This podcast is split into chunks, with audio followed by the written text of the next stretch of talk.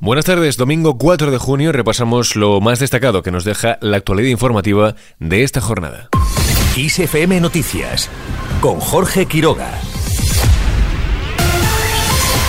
Alberto Garzón pide a la izquierda reunirse en torno a Sumar para ofrecer una opción política que ilusione al país. El ministro de Consumo y también coordinador de Izquierda Unida considera crucial apoyar al proyecto de Yolanda Díaz para mejorar, dice, la vida de España. Aprovecho por ello también para hacer un nuevo llamamiento a todas las fuerzas de izquierdas para que trabajemos juntas dentro del proyecto de Sumar. La magnitud de los retos que tenemos por delante, junto con el mensaje que se expresó en las urnas el pasado domingo, nos obligan a actuar de una manera audaz, creativa, responsable y generosa. No hay ni un minuto que perder. Todos nuestros esfuerzos deben encaminarse a ofrecer a la ciudadanía una opción electoral que ilusione y que sea un instrumento para mejorar la vida. Yolanda Díaz y Sumar entran en la semana decisiva de las negociaciones para forjar la unidad de la izquierda. La normativa electoral, recordemos, marca que las coaliciones deben estar registradas el próximo 9 de junio para afrontar el adelanto electoral y tener a punto la reagrupación a la izquierda del PSOE, uno de los objetivos de Díaz con el lanzamiento de su candidatura. Mientras el voto a favor de Vox será imprescindible para que el PP pueda arrebatar el próximo sábado al PSOE la alcaldía de las ciudades de Toledo, Guadalajara, Burgos y Valladolid, mientras que los populares podrían hacerse también con otras 12 capitales de provincia en las que han sido el partido más votado, pero tendrán en este caso que buscar pactos para sacar adelante sus proyectos durante la presente legislatura. Desde las filas populares, Cuca Gamarra fija la fecha de caducidad del sanchismo en el 23 de julio.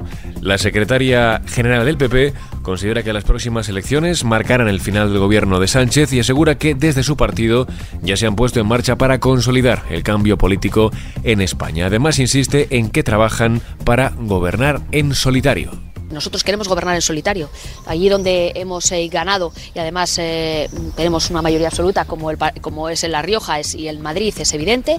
En los sitios donde hemos estado muy cerca de las mayorías absolutas e incluso sumamos más que toda la izquierda también. Y nuestra aspiración, que responde justo a lo mismo que le dijimos a los electores durante toda la campaña electoral, es que el Partido Popular quería gobiernos fuertes, gobiernos estables para gobernar en solitario. Y ese es nuestro compromiso y eso es nuestra opción y en lo que estamos trabajando. Mientras Belarra, Montero y Echenique lanzan un mensaje de esperanza sobre Unidas Podemos.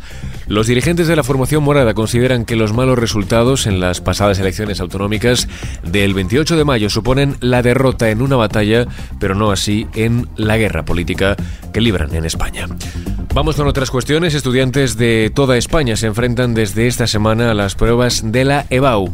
Los alumnos de Cantabria, Comunidad de Madrid, Región de Murcia y La Rioja comenzarán a partir de mañana. A ellos les seguirán los de Aragón, Asturias, Baleares, Comunidad Valenciana, Extremadura, Galicia y Navarra al día siguiente, mientras que el día 7 las empezarán los de Canarias, Castilla y León, Cataluña y País Vasco. Vamos ahora con otras cuestiones ya en clave energética. El precio de la luz sube mañana casi un 30%. Llegará de media hasta los 86,65 euros el megavatio hora después de un fin de semana a la baja. Por franjas horarias, la luz alcanzará mañana su precio más alto entre las 9 y las 10 de la noche con 103,67 euros y el más bajo entre la 1 y las 2 de la tarde cuando será de 66,54. Seguimos con otras cuestiones ya en clave internacional. Las autoridades de la India apuntan a un fallo en la señalización como causa del accidente ferroviario que vivimos, recordemos, el pasado viernes, un siniestro que arroja un balance de al menos 275 muertos y un total de 1.175 heridos.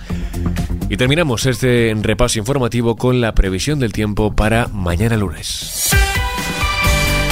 Se espera que la situación de inestabilidad continúe afectando a la mayor parte de la península con intervalos nubosos que dejarán chubascos y tormentas sobre todo en zonas del interior donde pueden ser localmente fuertes y con granizo. Temperaturas en general sin apenas cambios en todo el país respecto a la jornada de este domingo.